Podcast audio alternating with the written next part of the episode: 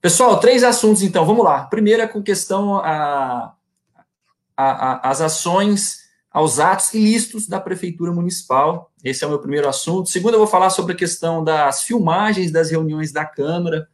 Nós somos a única cidade da região que não filmamos por vídeo, né, por imagem, de forma profissional e oficial as reuniões da Câmara. Eu quero falar um pouco sobre isso hoje também.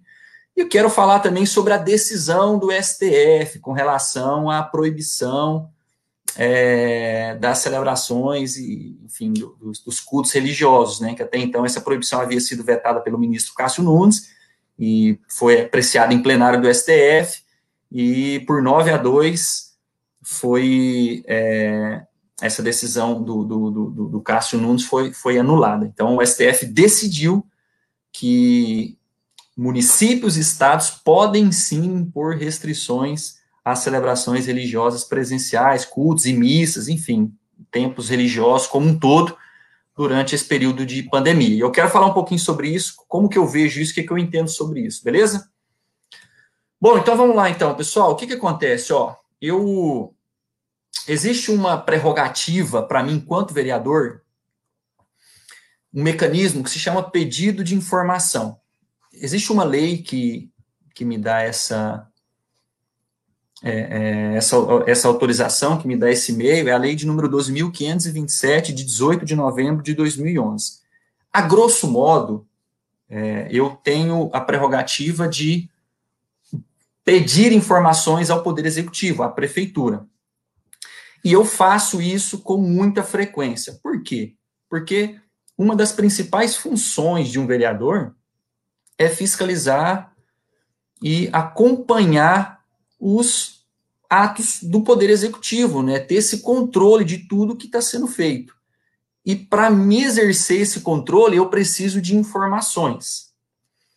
E aí eu quero, inclusive, abrir um, um, uma nota lateral para dizer o seguinte: essa lei, a lei, famosa lei de acesso à informação, ela não se restringe a vereadores ou pessoas que têm algum cargo eletivo. Ela vale para todo cidadão.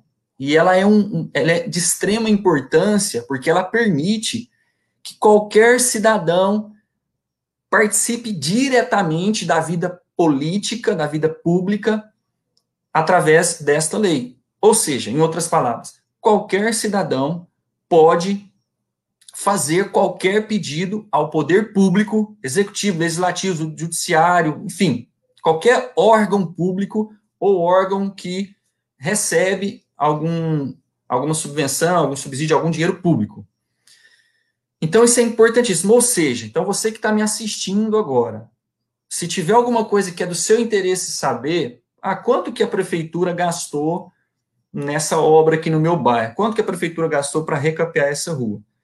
O, o é, quem são as pessoas que são contratadas da, da, da, prefeitura no departamento do SEMAI, por exemplo. Enfim, qualquer informação, salvo algumas exceções que a lei ressalva, que são informações mais restritas é, e mais, mais pessoais. Então, por exemplo, você não vai você vai pedir informação, pedir a senha do banco do prefeito, é claro que essa informação ninguém tem. Ou o que, que ele almoçou ontem, né, pessoal? Não é informação de interesse público. Porém, qualquer outra informação, quanto que o município arrecadou no ano tal, quanto que o município fornece de, de é, o repasse que ele faz a determinada instituição, a prestação de contas do, dos gastos, que o município teve, a Câmara Municipal, quanto que o seu vereador, ou quanto que eu gastei com viagens, enfim, ou quanto, ou, as, as, licitações dos órgãos públicos, como é que está sendo licitado, eu quero a cópia do edital, eu quero entender melhor, enfim, você tem, todos têm direito de saber. E eu, volto a dizer, enquanto vereador, eu faço muito, muito, muito uso desse mecanismo, porque é uma maneira que eu tenho de saber informações. Inclusive, eu separei alguns pedidos de informações aqui, alguns dos que eu fiz, só para vocês terem ideia. Então, por exemplo, eu fiz recentemente é, solicitando à prefeitura que informasse as notas fiscais referente às, Ó, solicito cópias de todas as notas fiscais referente aos gastos com a colocação das câmeras de vigilância. Então, o município tem algumas câmeras de segurança espalhadas em alguns pontos estratégicos, elas não estão funcionando, então eu quis saber a cópia dessas notas fiscais e entender o porquê que elas não estão funcionando. Então, é um, exemplo. Outro exemplo aqui, ó, que seja informada essa Casa de Lei com relação ao plano de mobilidade urbana desenvolvido pelo município. Favor fornecer uma cópia do mesmo e informar se o município está colocando em ação as medidas propostas nesse plano. Então, é com relação à questão do, da problemática do, é, do, do, trânsito, né? A gente tem vários problemas com relação a essa questão de, do, do trânsito, da, da, do deslocamento né, urbano como um todo. Então, eu fiz um pedido também para ter acesso a um, a um plano de mobilidade urbana que foi, foi é, desenvolvido no município há um tempo e ainda não tive essa informação. Outro, outro é, exemplo de um pedido de informação, ó, com relação à travessia entre os bairros Parque das Acácias e Sagrada Família, favor informar por qual motivo a mesma ainda não foi devidamente asfaltada. Então, aquela tra famosa travessia lá entre os dois bairros, tá? Terra, barro, poeira, escuro. Então, fiz o pedido de informação.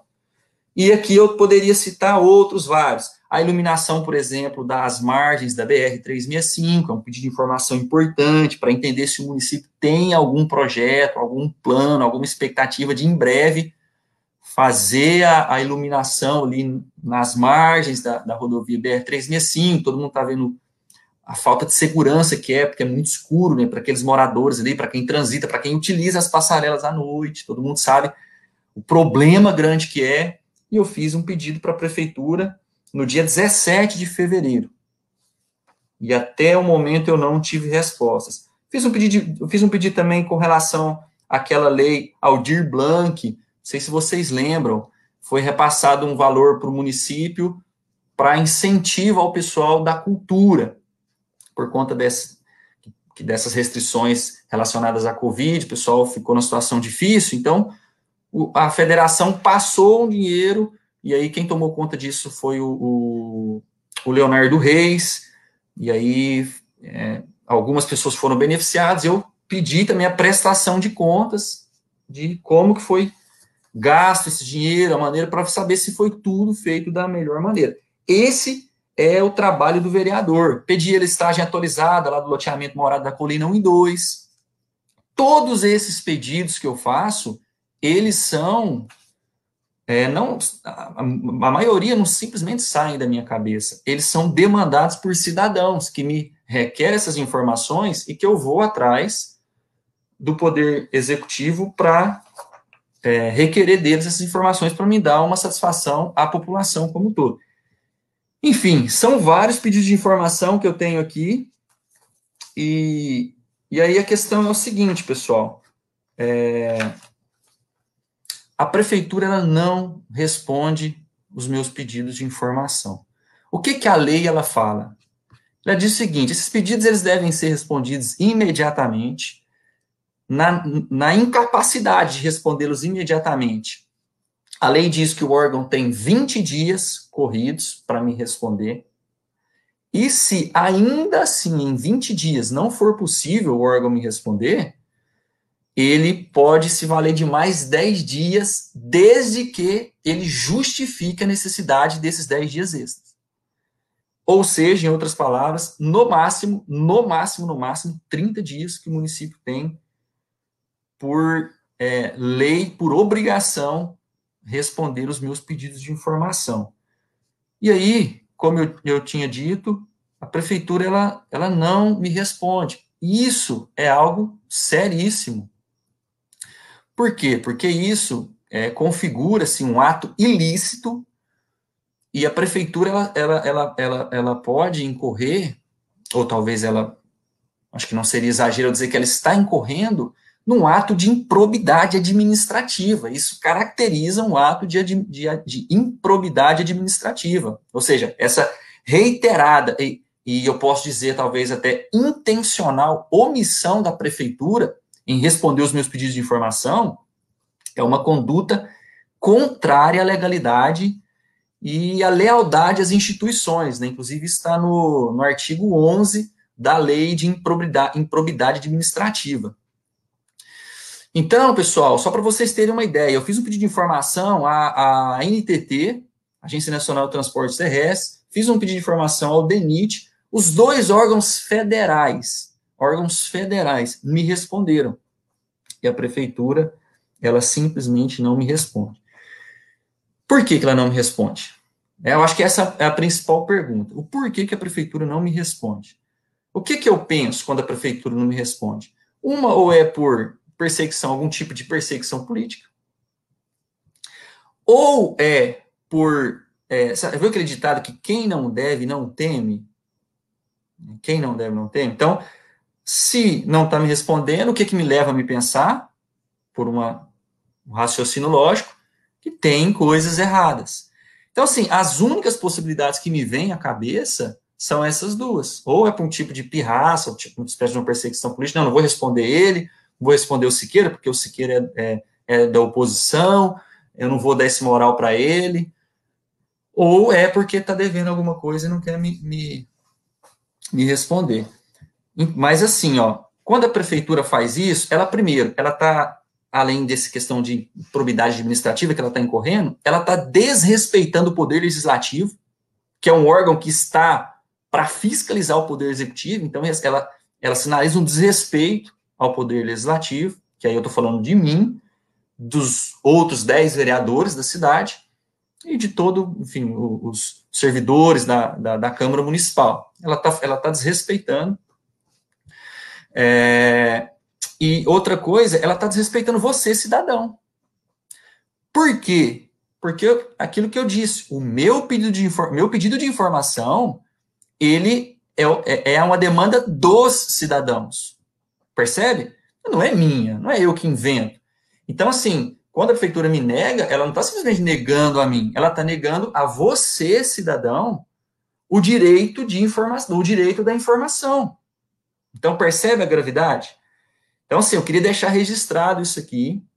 Eu vou, eu vou é, buscar todos os meios legais possíveis, porque eu não vou deixar de fazer pedido de informação se por, por um evento ou acaso a prefeitura achar que é, essa não resposta vai fazer com que eu desista, pelo contrário. Essa semana eu já mandei um, um caminhão de pedido, pedido de informação, tá? E outra coisa, essa semana também eu fui no Ministério Público para apresentar e requerer que o Ministério Público é, faça essa solicitação dessas informações, tá bom? Mandar um abraço meu amigo Noelton, um abraço para você, meu amigo de Turtaba, para você, para o Pedro, para todo mundo aí, deputado Janones, Fabrício, toda a galera aí, um abraço para vocês. É, então, assim, pessoal, eu vou buscar todos os meios legais, eu vou no Ministério Público quantas vezes for preciso. Vou dar um outro exemplo para vocês. E, eu, e na boa, pessoal, na boa, sabe? Não é uma questão pessoal. É uma questão de que eu fui eleito para trabalhar, eu fui eleito para fiscalizar, eu fui eleito para correr atrás de informação, para representar os anseios do povo, e eu não vou me omitir, não adianta. Não adianta. Então, é, essa semana, como eu disse, eu fui no Ministério Público. Vou dar um exemplo para vocês. Vou dar um outro exemplo para vocês. Ano passado, meados de 2020, meados de 2020, eu fiz um pedido de informação à Santa Casa de Monte Alegre de Minas, requerendo dela algumas informações, como, por exemplo, a prestação de contas, ou a, ou a cópia do edital, enfim, algumas informações relacionadas à reforma da Santa Casa. Por que, que eu fiz esse pedido de informação? Porque vários cidadãos vieram até mim dizerem que suspeitava de irregularidades na reforma da Santa Casa. Pessoal, eu não sei se isso tem fundamento. Pode ser que isso seja coisa da cabeça das pessoas. Mas o que, que é o meu papel? Meu papel é correr atrás e buscar informações. E é isso que eu fiz. Então está o pedido lá desde o ano passado. Pergunta se eles me responderam alguma coisa. Ó, por exemplo, vou dar um outro exemplo aqui, ó, pegando o gancho que o Noelton está com a gente. Eu sei que eles fizeram um pedido de informação, e eu fiz também, com relação aos gastos no Museu do Bexiguento vocês, vocês sabem muito bem que aquele museu foi construído, reformado, reformado de novo, e nunca foi inaugurado. Então, o que, que acontece? Ali é dinheiro público, dinheiro do contribuinte, dinheiro público não existe, né? Mas dinheiro meu e seu, enfim, do contribuinte, da população como um todo, que foi colocado lá. Não sei se a fonte é, é recurso municipal, estadual, federal, não sei, mas é dinheiro do contribuinte. Foi colocado lá, nunca saiu do papel. Então, eu sei que é, pessoal de Turtaba fizeram pedido de informação. Eu também fiz. Eu, até onde eu saiba, eles também não obtiveram respostas. Então, tá vendo como que a prefeitura trata? Com, desrespeito, né? É o que o Paulinho colocou aqui, ó. Eu acho um desrespeito a prefeitura não responder os pedidos de informação de qualquer vereador. O prefeito tem que respeitar a Câmara, os vereadores, sua bancada, da sua bancada os, os que não são. Então, é isso, Paulinho. Essa é uma característica, pessoal, que eu já venho denunciando há muito tempo. Infelizmente, essa é uma característica da prefeitura municipal. Antes de eu me tornar vereador, de eu ser eleito, eu já fazia muito pedido de informação, eu já fazia esse trabalho de ficar em cima. Algumas vezes a prefeitura me respondeu, mas a maioria eu não obtive resposta. Até aí, algumas coisas passaram. Eu não fui atrás, passou. Mas agora, enquanto vereador, estou dando meu recado. Eu sei que esse, essa live ela vai chegar à turma de prefeitura, desde o, o prefeito doutor Último até todos os secretários. Não é questão de querer ou deixar de querer. Responder pedido de informação é obrigação, tá? Vou dizer de novo, é obrigação. E eu vou buscar todos os meios legais para que os meus pedidos de informação sejam respondidos e eu consiga exercer o meu papel de vereador é, de uma maneira eficiente, tá? Beleza, pessoal? Então tá dado o recado, fica dado o recado aí. E eu espero, apesar que eu confesso que eu acho muito difícil, mas eu espero que a prefeitura mude de postura. Tá? Eu sei de casos de prefeitos que foram retirados do cargo por conta disso, por improbidade administrativa. Isso é algo seríssimo. A prefeitura, eu não sei por que, que eles agem dessa forma. Tá? Beleza, pessoal? Vamos rodar o assunto aqui então? Vamos para o nosso segundo assunto. Ainda pegando o gancho da questão da, do desinteresse pela informação, né, puxando um pouquinho pela, pra, pela falta de transparência, que é uma coisa que eu condeno, que eu denuncio há muito tempo, por parte da política em geral de Monte Alegre. Há pouco interesse, há pouca iniciativa para se tornar transparente, para aproximar o cidadão da, do contexto político ou para aproximar, por exemplo, a prefeitura do cidadão. Vocês sabem muito bem que essa é uma queixa muito grande que eu tenho. É, eu, por exemplo, eu clamo aqui, só preciso de joelhos, para uma coisa simples, simples, simples, que é o município criar uma página oficial no Facebook para se comunicar com os cidadãos. Isso não tem. Bom, então, pegando o gancho, eu queria, nesse segundo assunto, é, falar sobre o seguinte, sobre a questão das filmagens é, das reuniões.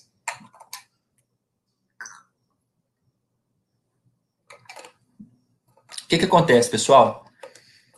Nós somos a única cidade da região, aliás, a única cidade que eu conheço. Eu desconheço alguma outra cidade que não transmite por vídeo, né, por imagem, as reuniões da Câmara Municipal. Até então, nós tínhamos o, o portal Mídia, administrado pelo Bruno, que ia lá de forma voluntária, não recebendo nada por isso, e fazia as filmagens das reuniões.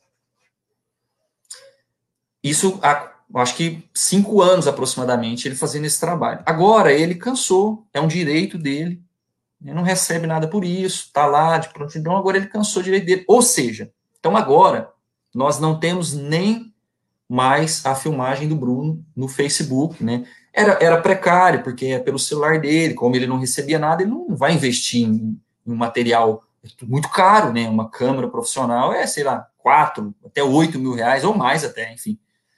É uma estrutura de áudio, então era uma coisa precária, mas ainda assim era alguma coisa que possibilitava aos cidadãos assistirem às reuniões da Câmara. Agora, nem isso tem mais.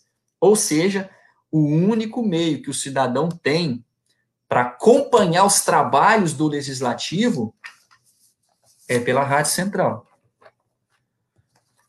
Ou seja, né, pelo rádio. Então, o que, que, é o problema disso tudo? O problema disso, é o seguinte: é, primeiro que você pega a última reunião da a última reunião nossa, segunda-feira agora. Se você quiser assistir ou se você quiser ouvir, não tem como, porque não está disponível em lugar nenhum. Lugar nenhum. Você não tem. Só se você for lá na Rádio Central requerer ou, ou, na, ou na própria ou na própria câmera mesmo, eu não sei nem se você vai conseguir. Mas, enfim, deveria isso estar disponível para todo mundo, e infelizmente não, não está. Então, pessoal, é... isso é um problema muito grande, porque distancia os cidadãos. Agora, a pergunta que fica também é por que, que Monte Alegre é a única cidade da região que não transmite as suas reuniões de forma oficial? Será que é por questões financeiras? Ah, Monte Alegre, a, a, a Câmara não tem dinheiro para investir. Não é. Pelo menos na minha opinião, a questão não é essa. A questão não é essa. Mandar um abraço para o Douglas Procopio, colocou uma reivindicação aqui. Se queira, tem que colocar um radar na rodovia, acaba tendo um acidente no viaduto com vídeo.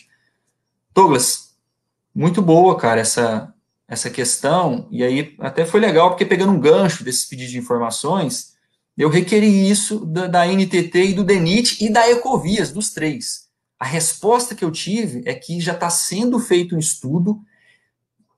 Te respondendo, Douglas, pelo que eu entendi, o, a Polícia Federal, Polícia Rodoviária Federal, é, tá para emitir um laudo. Então, eles estão aguardando uma autorização tá? Então, eu também entendo que já deveria ter esse radar na rodovia há muito tempo para forçar que os motoristas diminuam a velocidade dentro do perímetro urbano, beleza? Estou até com esse pedido, com essa resposta aqui. Bom, retomando aqui, um abraço para o Bila, tá com a gente. Obrigado, Bila. Um abraço também para o Donizete, mais uma vez, obrigado pela presença. Então, pessoal, retomando. Então, a questão não é financeira. Ano passado, a, a Câmara devolveu acho que mais de um milhão de reais para a prefeitura. Então, não, então o que, que é? Por que, que Monte Alegre, por que, que Monte Alegre é a única cidade que não transmite as reuniões de forma oficial? Meu amigo, é só para mim, Siqueira Júnior, só tem uma resposta. Existem interesses por trás. Existe um corporativismo por trás. Existe uma algum tipo de pressão, é o que eu penso, é o que eu acho. Eu não, eu não consigo conceber outra ideia que justifique o fato de Monte Alegre ser a única cidade que eu conheça no Brasil que não promova uma filmagem oficial. Então, assim, isso é péssimo, péssimo, péssimo. Então, quando foi lá no comecinho do ano, eu sentei com o presidente da Câmara, o Roberto, entreguei um ofício na mão dele, já falei sobre isso aqui numa outra live, mas faço questão de falar novamente.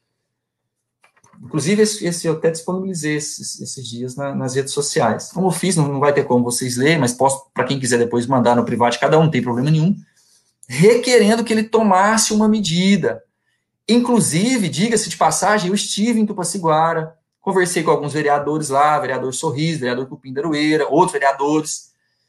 Conversei com o técnico de som de Tupaciguara, que, que comanda o som da, da, da, transmissão, ele me mostrou como é que é lá, e eu, de posse dessas informações, fui até o presidente da Câmara e falei, ó, oh, presidente, é assim, é assim, dá para fazer, o custo é baixo, os meios são esses, tudo. A princípio, ele sinalizou para mim que faria. Um abraço para Talita lá de Caldas Novas, obrigado, Talita, pela sua participação na live. Então, pessoal, é, só que infelizmente isso ainda não foi feito. Então, assim, eu lamento profundamente, lamento profundamente, porque eu entendo que a Câmara Municipal tem que fazer de tudo para aproximar os cidadãos da Câmara. Eu não tenho nada a esconder.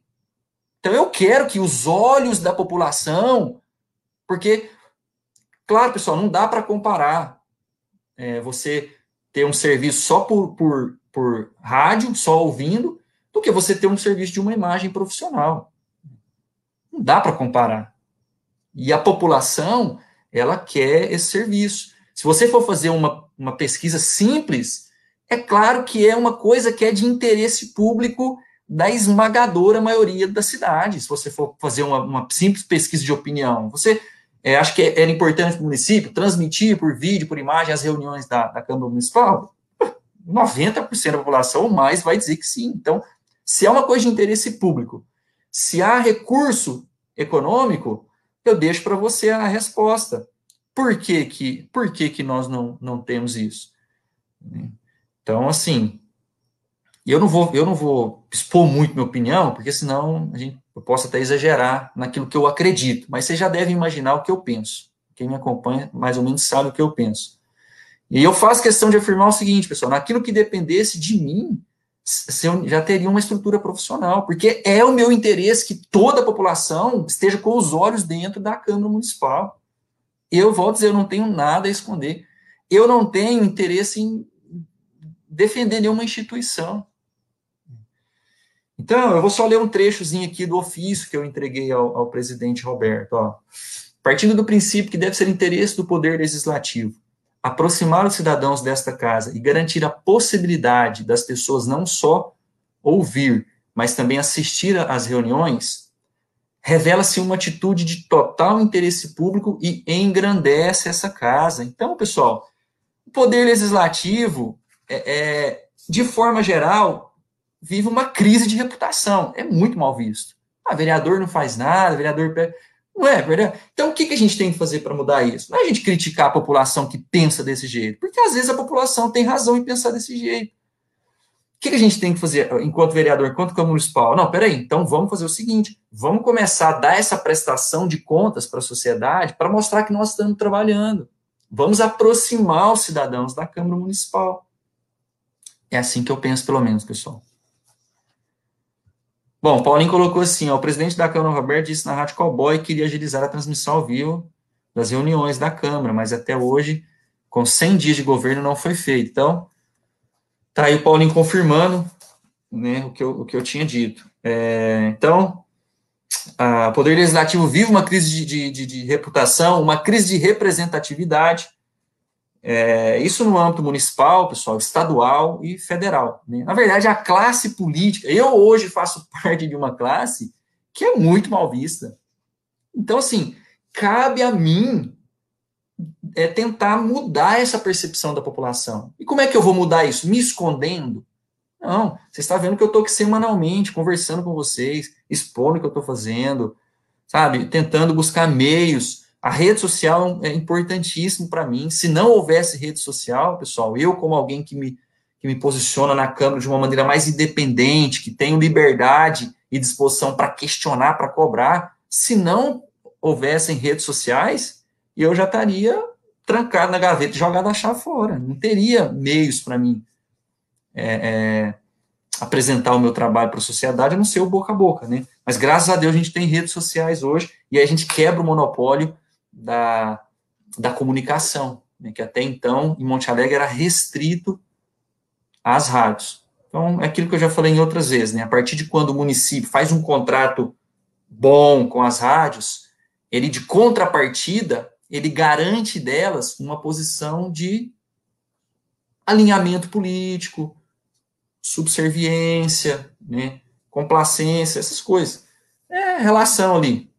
Estou dizendo que tem ilegalidade nisso, mas é a lógica da coisa. E a Câmara a, e a Prefeitura, se vocês sabem muito bem disso, faz contratos bons de publicidade com as rádios. E aí é uma das outras uma, da, uma outra coisa que eu questiono nesse ofício meu entregue ao, ao presidente da Câmara é isso, que é a Câmara, isso a Câmara e a Prefeitura investe em publicidade unicamente em um, único meio de comunicação, em um único modal de comunicação, que é a rádio. Ela não investe em outros meios. Por mais que a rádio seja um meio importante, por mais que a, a rádio central desfrute de uma reputação boa, de uma audiência boa, pelo né, as décadas e o trabalho sério que ela faz, ainda assim existem inúmeras pessoas que não ouvem rádio, não acompanham rádio, mas que estão na rede social. E outra, a rede social é um lugar extremamente democrático e onde a comunicação ela chega mais rápido. Então, é, às vezes uma, o que que acontece, por exemplo, você tem uma informação, se, é, se, vou, vou, dar um exemplo para vocês. É, uma informação, o, ó, o professor Valdeci colocou, resumindo, fica com o rabo preso. Então, é, obrigado, professor, pela participação. Então, é assim, você tem, por exemplo, a, a prefeitura, ela, ela tem uma informação para trazer para os cidadãos. Aí, o que, que ela faz? Ela vai na Rádio Central. Ela tem um contrato, ela vai informar na Rádio Central. Vão acontecer pelo menos duas coisas. Primeiro, até você preparar o material para dar essa informação, ou até que se chegue, por exemplo, o horário do jornal da Central, para que no jornal se dê essa informação, devido à urgência que as pessoas têm por informação, a velocidade das informações, esse delay até se preparar o conteúdo ou até esperar o jornal é muito longo e, e pode ser que já, enfim, demora muito. Outro problema é o seguinte: é, aquilo que se fala, por exemplo, em, em, uma inserção de propaganda da rádio de 15 segundos, ou aquilo que se noticia no jornal, se nós entendermos que a grande maioria da população não está ouvindo a rádio naquele momento, então o que, que vai acontecer? Aquela informação, ela, ela passou aos nossos ouvidos durante 30 segundos, um, dois minutos que seja. E depois, é, onde que ela ficou? No boca a boca. E o que, como é que essa informação ela vai ser propagada? Somente no boca a boca. Todo mundo sabe que no boca a boca é aquela história do telefone sem fio, né? Você começa falando charrete, vai chegar lá no final chiclete ou qualquer outra coisa, ou vai chegar lá qualquer avião. Você fala charrete aqui, chega do outro lado avião. Tem nada a ver uma coisa com a outra. Então aí as informações distorcem, aí fica aquele disse-me disse, ah, mas eu acho que é isso. Aí o cara entendeu, achou que entendeu uma coisa, entendeu errado. Ele repassa a informação errado, gera confusão, gera transtorno, enfim, gera um monte de coisa. Então, esse é um dos problemas. Quando você tem, por exemplo, um Facebook, né, e aí você, além da rádio, você também tem uma página oficial, então tá lá a informação. Aquilo ali está acessível é, em qualquer hora, em, em qualquer lugar que a pessoa tiver, o tempo todo, para ser consultado. Então a pessoa, eu até falei isso numa última live, tá lá informativo. É, bairro tal vai faltar água, ou bairro tal haverá uma, uma, manutenção na rede de esgoto, sei lá, alguma coisa assim. Então, se você põe um banner, aquilo ali está fixo, aquela informação oficial da prefeitura está fixo, está acessível a todos, e com certeza é, é uma maneira muito mais eficiente de se comunicar a toda a população. É, Siqueira, mas acho que nem todos têm meios de ver através da internet. Não, então, Donizete, mas a questão é a seguinte, ó, eu não estou dizendo para... É, é, o que eu quero é que diversifique, percebe? Eu não estou dizendo assim, não, não pode, é, deixa a rádio lá, não, só internet. Não, eu quero que diversifique ao máximo possível. Esse é o meu problema. É, é o problema é que Monte Alegre deixa o monopólio é, da comunicação, o problema é que Monte Alegre cria o monopólio da comunicação, e ele tem que democratizar o negócio espalhe o máximo possível, porque aí você tem possibilidades de alcançar mais pessoas possíveis. Porque tem pessoas que não têm Facebook, tem pessoas que não têm internet, tem pessoas que não têm Instagram, tem pessoas que não têm um celular, um smartphone, tem pessoas que não têm um computador. Existem também essas pessoas. Mas a minha ideia é que se diversifique o máximo possível, certo? Beatriz de Brasília, capital, obrigado pela presença e a da Guia está com a gente. Um abraço da Guia, Clarinha, com a bebezinha também. Obrigado pela audiência. Certo, pessoal? Então, assim, eu estou falando isso para fazer questão de registrar, primeiro, que eu acho que é uma perda muito grande. E, e para finalizar, dizer o seguinte: ó, isso está na mão do presidente da Câmara Municipal. Inclusive, eu quero, na, na próxima reunião, apresentar um requerimento em plenário, discorrer sobre isso, deixar minha posição para todo mundo, é, e aí, assim, eu espero sinceramente que esse meu anseio seja o anseio de todos os meus colegas vereadores também. Só que eu acho que alguns por interesses por trás, além de não querer que isso aconteça, vão trabalhar ao contrário. Eu acho. Certo, pessoal? Então, fica aí registrado essa questão. Bom, então vamos lá então para o último assunto da nossa live. Se você não compartilhou, puder compartilhar, compartilhar a live, eu te agradeço muito, muito mesmo. Deixar o seu joinha, enfim, beleza? Pessoal, gostaria de dar minha opinião com relação a essa decisão do STF. O que aconteceu? Vamos lá, para a gente entender. Você que está comigo até agora, você que está entrando. Eu acho um tema importante. Todo mundo sabe que eu sou cristão, sou evangélico, sou praticante. É, entendo, respeito muito é, a importância da igreja, da instituição, igreja de Cristo. Entendo a igreja como corpo de Cristo. Entendo e compreendo muito bem. Para mim é um valor muito grande o para mim é um valor muito grande a minha fé, o caráter social e espiritual, né, que a igreja, a prática da fé, exercer a fé. Eu, eu, eu valorizo muito, muito, muito isso. Isso é uma coisa cara para mim. Eu sou alguém, pessoal, é, que assim, ó, eu, eu tenho uma. Eu, eu responsabilizo a minha fé por ter me, me me criado como homem, vamos dizer assim. Os meus princípios, os meus valores, a maneira como eu enxergo o mundo, eu entendo que foi tudo por, por um ambiente de fé, que, graças a Deus, eu, desde a minha adolescência, eu, eu fui para a igreja e isso me fez muito bem. Então, assim, eu sou alguém que, para mim, é muito caro esse negócio. Mas eu entendo perfeitamente que para alguns não. Cara, isso é normal, gente. Eu não quero, não é interesse meu enquanto cristão que todo mundo seja cristão, todo mundo seja evangélico, todo mundo seja católico ou espírita. Não, o cara quiser ser ateu é, é um direito de cada um. Né? Acho que o que a gente tem que ter em comum é respeito pelo próximo, é, é o respeito às leis, tanto às leis, é, as leis naturais, né, quanto às leis da, da, da nossa Constituição Federal. Tá? Deixa eu só, antes de eu encerrar, deixa eu entrar no assunto, deixa eu só ler um comentário aqui do Rodrigo. Ó. Concordo plenamente com você, nem todos têm acesso à internet, mas hoje em dia a grande maioria tem acesso, sem dúvida. Nem todos têm tempo para ver as reuniões ao vivo. Se ficasse gravado, seria é, bastante interessante. Então, perfeito, perfeito é isso. É, é, acho que isso é simples até de entender. É igual que eu falei. Se quer, eu quero ter acesso à última reunião da Câmara. Não tem, não tem por quê? Porque o Bruno não estava lá filmando. E porque a Rádio Central não disponibiliza o contrato que a, que a Câmara que a, que a Câmara tem, nem para ter uma cláusula, meu Deus do céu, para falar assim, ó, a cláusula que nova no contrato. Todas as reuniões, os áudios das reuniões vão ficar disponíveis na, no site da Câmara, nem para isso. Então, assim, é, é uma loucura, pessoal. É, assim, eu acho que, assim, além de não ter, além desse aparente desinteresse, não é só, aliás, não é só um desinteresse, eu acho que é mais do que isso. É, é, é uma resistência mesmo, sabe? Bom, então, obrigado, Rodrigo, pela participação. Silvana, Silvane, obrigado, Silvana, também. Um abraço aí para você, esposo, toda a família aí, viu? Obrigado de coração.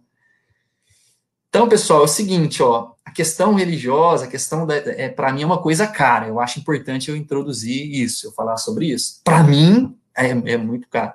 Prática da fé, exercer a fé, eu, eu enxergo isso como ser humano uma coisa muito importante. Então, o que que aconteceu, pessoal?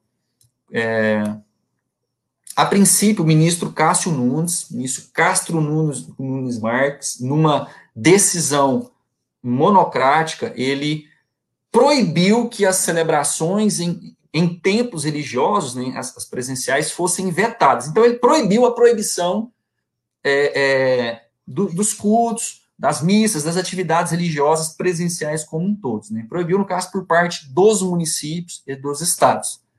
Só que ele, é, até onde eu saiba pelo menos, ele pediu que isso fosse apreciado no plenário do STF. E isso aconteceu, começou anteontem, não terminou e se estendeu até ontem. E resultado, por nove votos a dois, a decisão do ministro é, Cássio Nunes foi derrubada. Ou seja, em outras palavras, o Superior Tribunal, o Supremo Tribunal Federal decidiu que os estados e municípios podem sim impor é, ou proibir, na verdade, é, as celebrações religiosas presenciais com, como cultos e missas, enfim. É, isso, no caso, durante a pandemia, né, pessoal? Então, foram nove votos a dois, né? Votos contrários foi do ministro Cássio Nunes e do ministro Dias Toffoli. O que, que eu quero me apegar? E aí eu queria é, falar para todo mundo. E eu acho que isso deveria ser uma coisa que, de, é, que convergesse, ou que fosse um ponto em comum. Né? Ah, nós discordamos aqui, discordamos aqui, discordamos aqui, mas eu acho que tinha que ser um, um ponto de convergência. É o quê? É o respeito à Constituição Federal. Por quê, pessoal?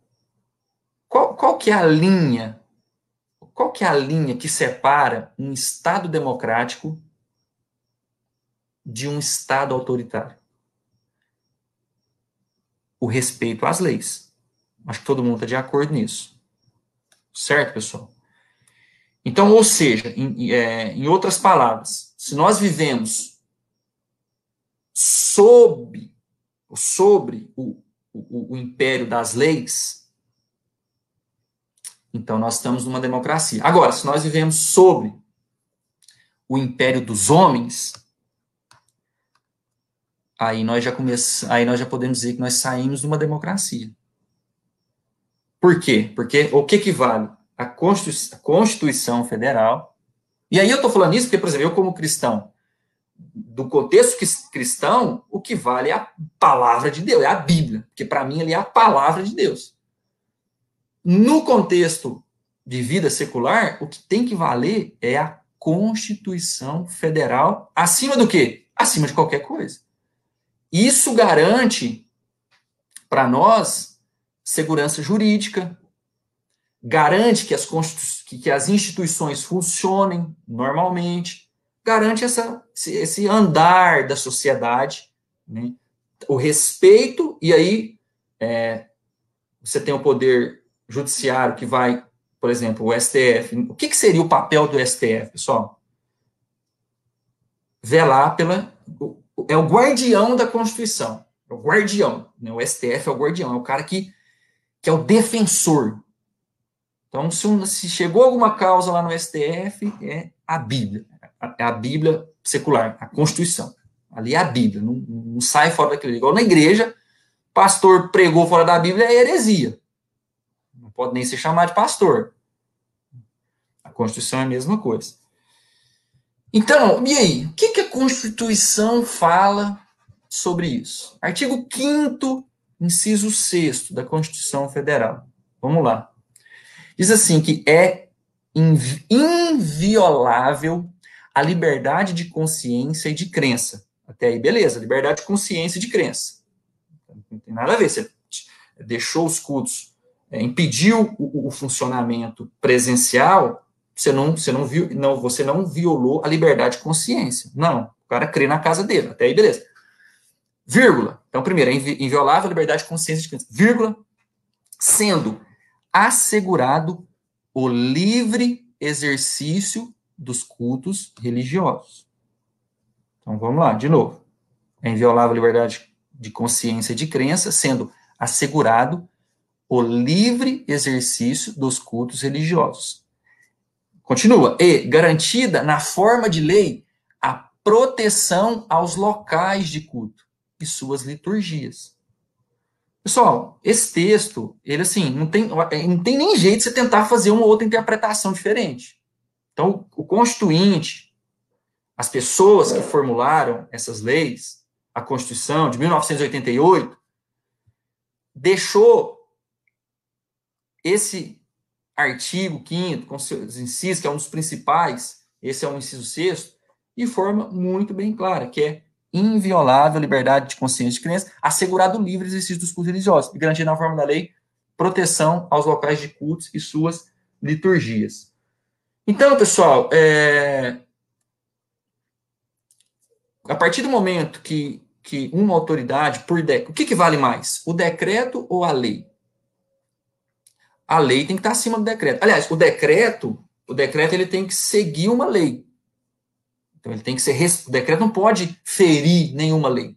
ele, ele tem que, que, que ser redigido, ser feito, respeitando algumas leis. Então, assim, a lei máxima, a lei máxima é a Constituição Federal.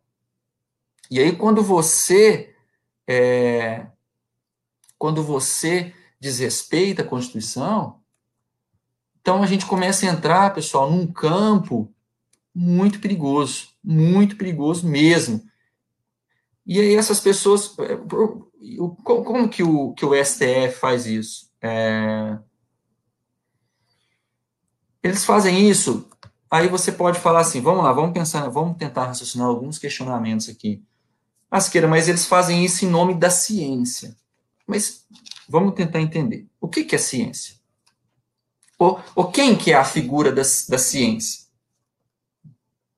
Ah, são, são os infectologistas, são as, o pessoal da, da área médica que é, entende que o culto ali vai dar aglomeração e vai morrer muita gente. Bom, primeiro é assim, pessoal. O que, que eu percebo também? Que às vezes ciência, ciência, é, é, às vezes é. Eu pego como ciência aquele, aquele, aquela autoridade daquela área que corrobora com aquilo que eu acredito. Aquele que pensa diferente, eu chamo de negacionista. Aquele que pensa igual, eu chamo de ciência. Então, é uma ciência seletiva. Se eu gosto, eu te admiro. Por exemplo, se é, eu, eu, tenho um veículo de mídia, então eu trago aquelas pessoas que eu, eu sei de antemão qual é, qual é a opinião dele e falo para todo mundo que aquela opinião é a ciência. Só que a ciência, não existe, não existe unanimidade na ciência. Existem, existem contradições. Aliás, a verdadeira ciência, ela clama por ser questionada. Ela é, pelo menos até onde eu entendo, né? Ela quer, por quê? Porque ela cresce, ela se desenvolve a partir de, de questionamentos. A, a, verdadeira ciência, ela é ela é humilde em reconhecer as suas limitações. Ela não trata com, com arrogância, com, com, com prepotência. Então, assim, é, por que, que eu estou dizendo isso? Porque eu acredito que o ambiente de culto em si não é um lugar que oferece um risco a tal ponto que deva ser é, proibido de funcionar. A gente não pode comparar um ambiente de culto religioso com uma festa. Não pode, pessoal. Uma festa é um ambiente não controlado, está todo mundo sem máscara, as pessoas vão beber, vão se abraçar, vão ter exageros, não vão respeitar o distanciamento. Um ambiente de culto religioso, com as devidas restrições, 25%, 30%, garante espaçamento, uso de máscara, álcool em gel, evita aglomerações, você precisa diminuir o tempo de culto, no, no início, na entrada ali, no, no, as pessoas não fiquem aglomeradas, seguindo os protocolos. Então, eu garanto, eu tenho um lugar seguro. Tem risco? Claro que tem, gente. Se eu estiver dentro de casa, eu estou correndo risco. Então, assim, risco é a vida é um risco. Né? A vida é um risco. Só que é um risco consciente, calculado. Né? Porque o que a gente tem que pensar é o seguinte: por que, que o império da lei é importante? Porque, por exemplo, para algumas pessoas, a igreja é o lugar mais importante da vida dela. Entendeu? Para muitas pessoas são. Mais importante do que o trabalho dela. Para algumas pessoas, a vida tem sentido, para ela, é a vida religiosa, é a prática religiosa. Então, assim, o Estado não pode violar. Aliás, nós, nós, nós, a pandemia tem sido pretexto para inúmeras violações e avanços autoritários por parte de muitos políticos. Né? E aí eu não sei se você está percebendo, pessoal, mas se você está percebendo que há uma confusão nisso tudo, então a partir do momento que você rasga, se pega a Constituição Federal, você rasga a Constituição Federal ou você desrespeita ela, você abre um precedente, vocês percebem que está tudo muito confuso? Então, assim, o governador do estado fala uma coisa, o município pensa diferente, aí você fala assim, pô, mas o que que vale? Vale o que o meu prefeito falou ou vale o que o, o, o, o governador do estado falou?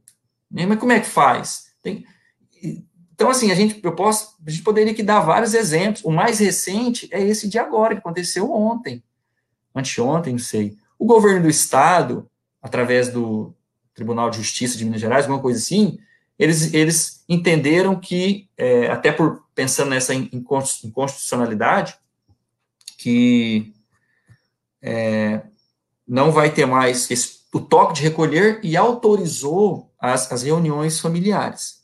Isso aconteceu, né? Aí, o decreto municipal ainda continua com o toque de recolher, nosso aqui em Monte Alegre, a partir das 22 horas. Então, assim, e aí? O que que, e agora? Como é que é? O prefeito vale mais? Não vale o Estado? Vale, vale o governador? Não vale o presidente? Não, vale o STF? Não, mas isso gera confusão, isso gera dúvida, isso gera revolta e tudo mais. O que que tinha que valer? Porque aí você tira todas as dúvidas. É a Constituição Federal. Entendeu? A partir do momento que você fere, que você contraria, aí, meu amigo, aí, aí igual eu falei, a insegurança jurídica vai para o saco. Acabou a insegurança jurídica. Você não sabe o que, que vai acontecer, o que, que não vai acontecer. Aí o governador fala assim: não, amanhã tá liberados os jogos dos campeonatos estaduais. Aí vem um tribunal lá não sei da onde e fala assim: não, não está liberado, não. Aí um juiz lá não sei da onde fala assim: ah, está proibido o, to o, o, toque de recolher. Aí o Estado entra contra e derruba. Aí, não, mas vai, não, não, não vai. Aqui não, é pra, não, vamos para cá. Não, mas o governador falou que é para lá. Não, isso aqui pode, não, isso aqui não pode, não, isso aqui é até tal horário, isso aqui é, não, isso... Você gera uma, toda uma confusão. Entendeu? Então, assim, os atropelos, eu poderia citar outros atropelos aqui, só brevemente aqui, para não estender muito, a hora da live já está acabando, mas você tem, por exemplo, nesse mesmo, no artigo 5 no inciso 8, por exemplo, fala que é livre o exercício de qualquer trabalho. Então, a Constituição Federal fala que é livre o exercício de qualquer trabalho. E o Estado vem e proíbe o cidadão de trabalhar. Mas, por outro lado, ele continua obrigando o cidadão a sustentar a máquina pública a, né, de forma coercitiva, continuar pagando pagar imposto já é coerção, né? ninguém tem a opção de não pagar imposto, já é por si uma coerção. Só que o Estado chega ao ponto de falar assim: você não vai trabalhar, né? Isso não está acontecendo em Monte Alegre agora, mas já em outros momentos aconteceu e pelo Brasil, em vários lugares, está acontecendo. Você tá, está proibido de trabalhar, mas eu não vou te aliviar um nada. Você vai ter que continuar pagando todos os seus impostos. Isso aí não contraria qualquer bom senso, pessoal? Fala a verdade. Né? Então, assim, é, ah, outro aqui, por exemplo, pega o inciso, o, o, o inciso 5 ainda no artigo 5 da Constituição Federal. É livre a locomoção no território nacional em tempos de paz. Podendo qualquer pessoa, nos termos da lei, nele entrar, permanecer ou dele sair com seus bens. Então, a Constituição fala que é livre a locomoção. O, um decreto vem e cria um, um toque de recolher, proíbe, né?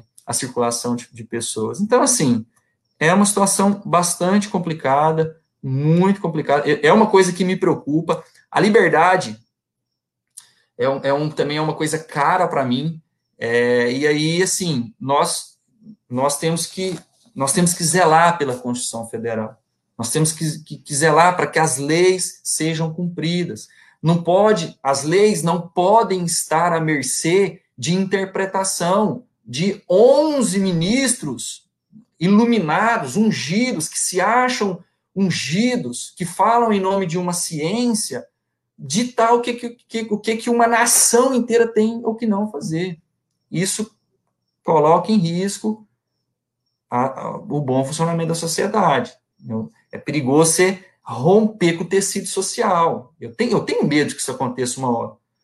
Essas medidas autoritárias vão cara vai se esgotando, o cara olha para a família dele e, e, vê em uma situação muito precária econômica, perdeu o trabalho, uma série de coisas, né? Então, assim, pessoal, é, e eu poderia citar outros, outros exemplos aqui. Mas tem um exemplo que me chama a atenção, que eu gostaria de compartilhar com vocês, para mim, mim já quase fechando a live. Se a gente for pegar o, o comportamento da pandemia no último ano, 2020, você vai ver ela no crescimento, no gráfico, né? Você vai ver a linha crescendo, crescendo, crescendo. Aí quando chega no mês de agosto, o que, que ela faz? Ela começa a declinar. ela vai caindo, caindo, caindo, caindo, caindo, caindo, caindo. Até onde que ela cai? Até o finalzinho de novembro. O que, que foi finalzinho de novembro? Foram as eleições. Depois das eleições, a curva começou a subir, os números de contaminação aumentou, os números de caso também aumentou, aumentaram bastante. E aí nós, infelizmente, chegamos nesse momento trágico que nós estamos hoje. Mas aí fica alguns questionamentos, pessoal. Eu espero que vocês me compreendam. Mas por que que os números caíram, caíram, caindo, caíram bastante, vieram caindo durante é, até o mês de novembro, mesmo com as é, o comércio todo funcionando, as igrejas funcionando, o, os comícios, teve, houve muitas aglomerações na época da política, na época das eleições, né? Monte Alegre nem tanto, Monte Alegre teve depois que, é conhecido todo mundo, depois que o doutor Último ganhou, houve uma aglomeração grande, né, irresponsável, e essa sim, né, porque está todo mundo mutuado ali, sem máscara, né, ali, não é um ambiente controlado.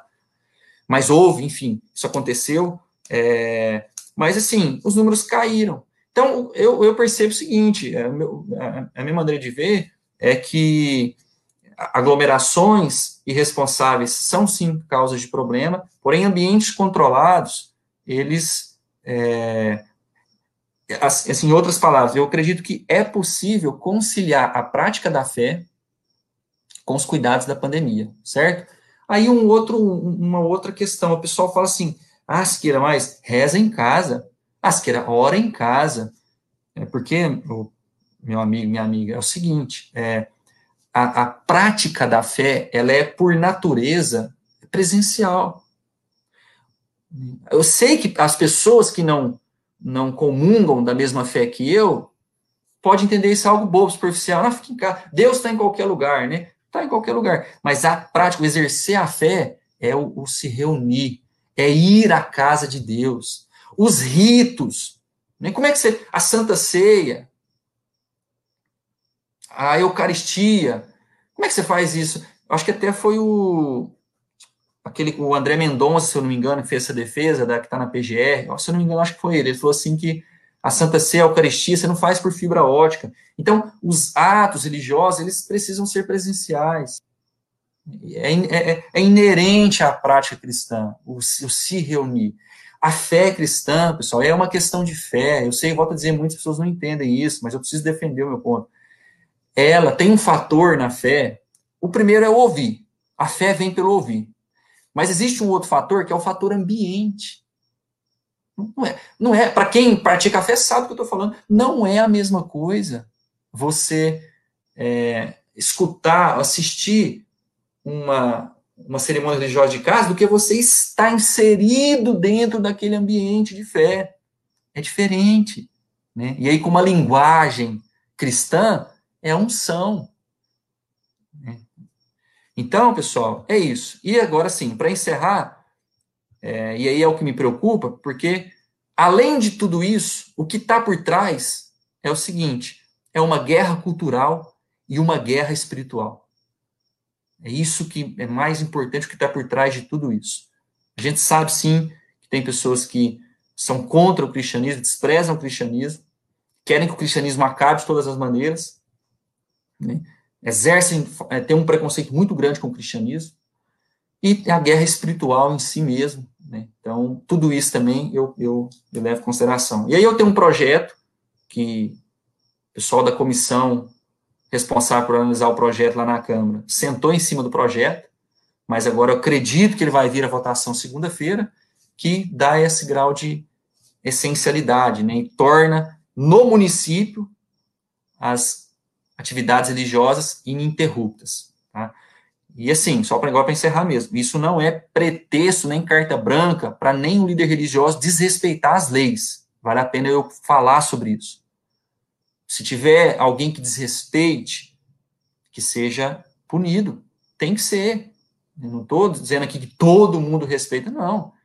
Mas assim, dê ao menos a oportunidade de as igrejas realizarem seus, seus, seus eventos, cultos, missas, suas celebrações religiosas, e estabeleçam protocolo. Nós já sabemos protocolos Então, fiscalizem para que as igrejas cumpram. E assim, eu acredito que é possível, mais uma vez, conciliar prática presencial da fé religiosa com os cuidados da pandemia.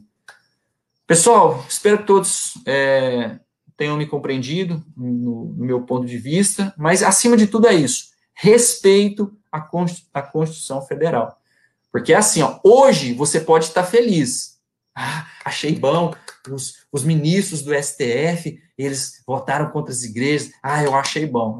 Legal, tudo bem. Então você está feliz porque você já era contrário, né? Mas amanhã esse esse autoritarismo ou essa liberdade dos ministros decidirem conforme a sua visão de mundo e não conforme o respeito estrito ali à, à, à Constituição Federal, isso amanhã pode virar contra contra qualquer um outro aí, contra você, que de repente hoje pode estar aplaudindo. Então é isso, eu acho que, eu vou dizer, isso é o ponto de convergência entre quem discorda de mim ou não. Respeito à Constituição Federal. Aí você tem um ministro, o, o Alexandre, o cara foi fazer a defesa, ele foi citar, é, não, porque Martim Lutero defendeu, na época da peste negra, é, que, que as igrejas deveriam ficar fechadas, né? Só que ele cometeu um equívoco que a peste negra, ela se deu, é, acho que ano de 1300 e alguma coisa, se eu não me engano. E Martim Lutero nasceu no ano de 1400 e alguma coisa, um século depois. E diz ele que na época da peste negra, Martim Lutero estava lá e foi contra a realização. Então, assim, isso é o ministro do STF, pessoal. Foi esse o argumento que ele usou, um dos argumentos que ele usou para não dar o direito das igrejas terem cultos religiosos. Diz ele que o Mar Martim Lutero, 1300 e pouco, estava lá na peste negra, sendo que o cara nasceu um século depois. Isso é o ministro Alexandre. Percebe que é muito perigoso você dar essa autonomia para o cara ficar fazendo ilação, ficar viajando a maionese porque lá acha que assim, não. Ele tinha que olhar para a Constituição. Certo? Pessoal, agradeço pela presença de todos, me estendi um pouquinho. Se você não compartilhou, puder compartilhar, acompanhar meus conteúdos, eu fico muito grato. Desejo a todos um final de semana, se cuidem, paz, é, saúde para todo mundo. Que Deus abençoe e estou à disposição para o que, para o que for preciso, tá bom? Um abraço, pessoal. Bom final de semana. Deus abençoe.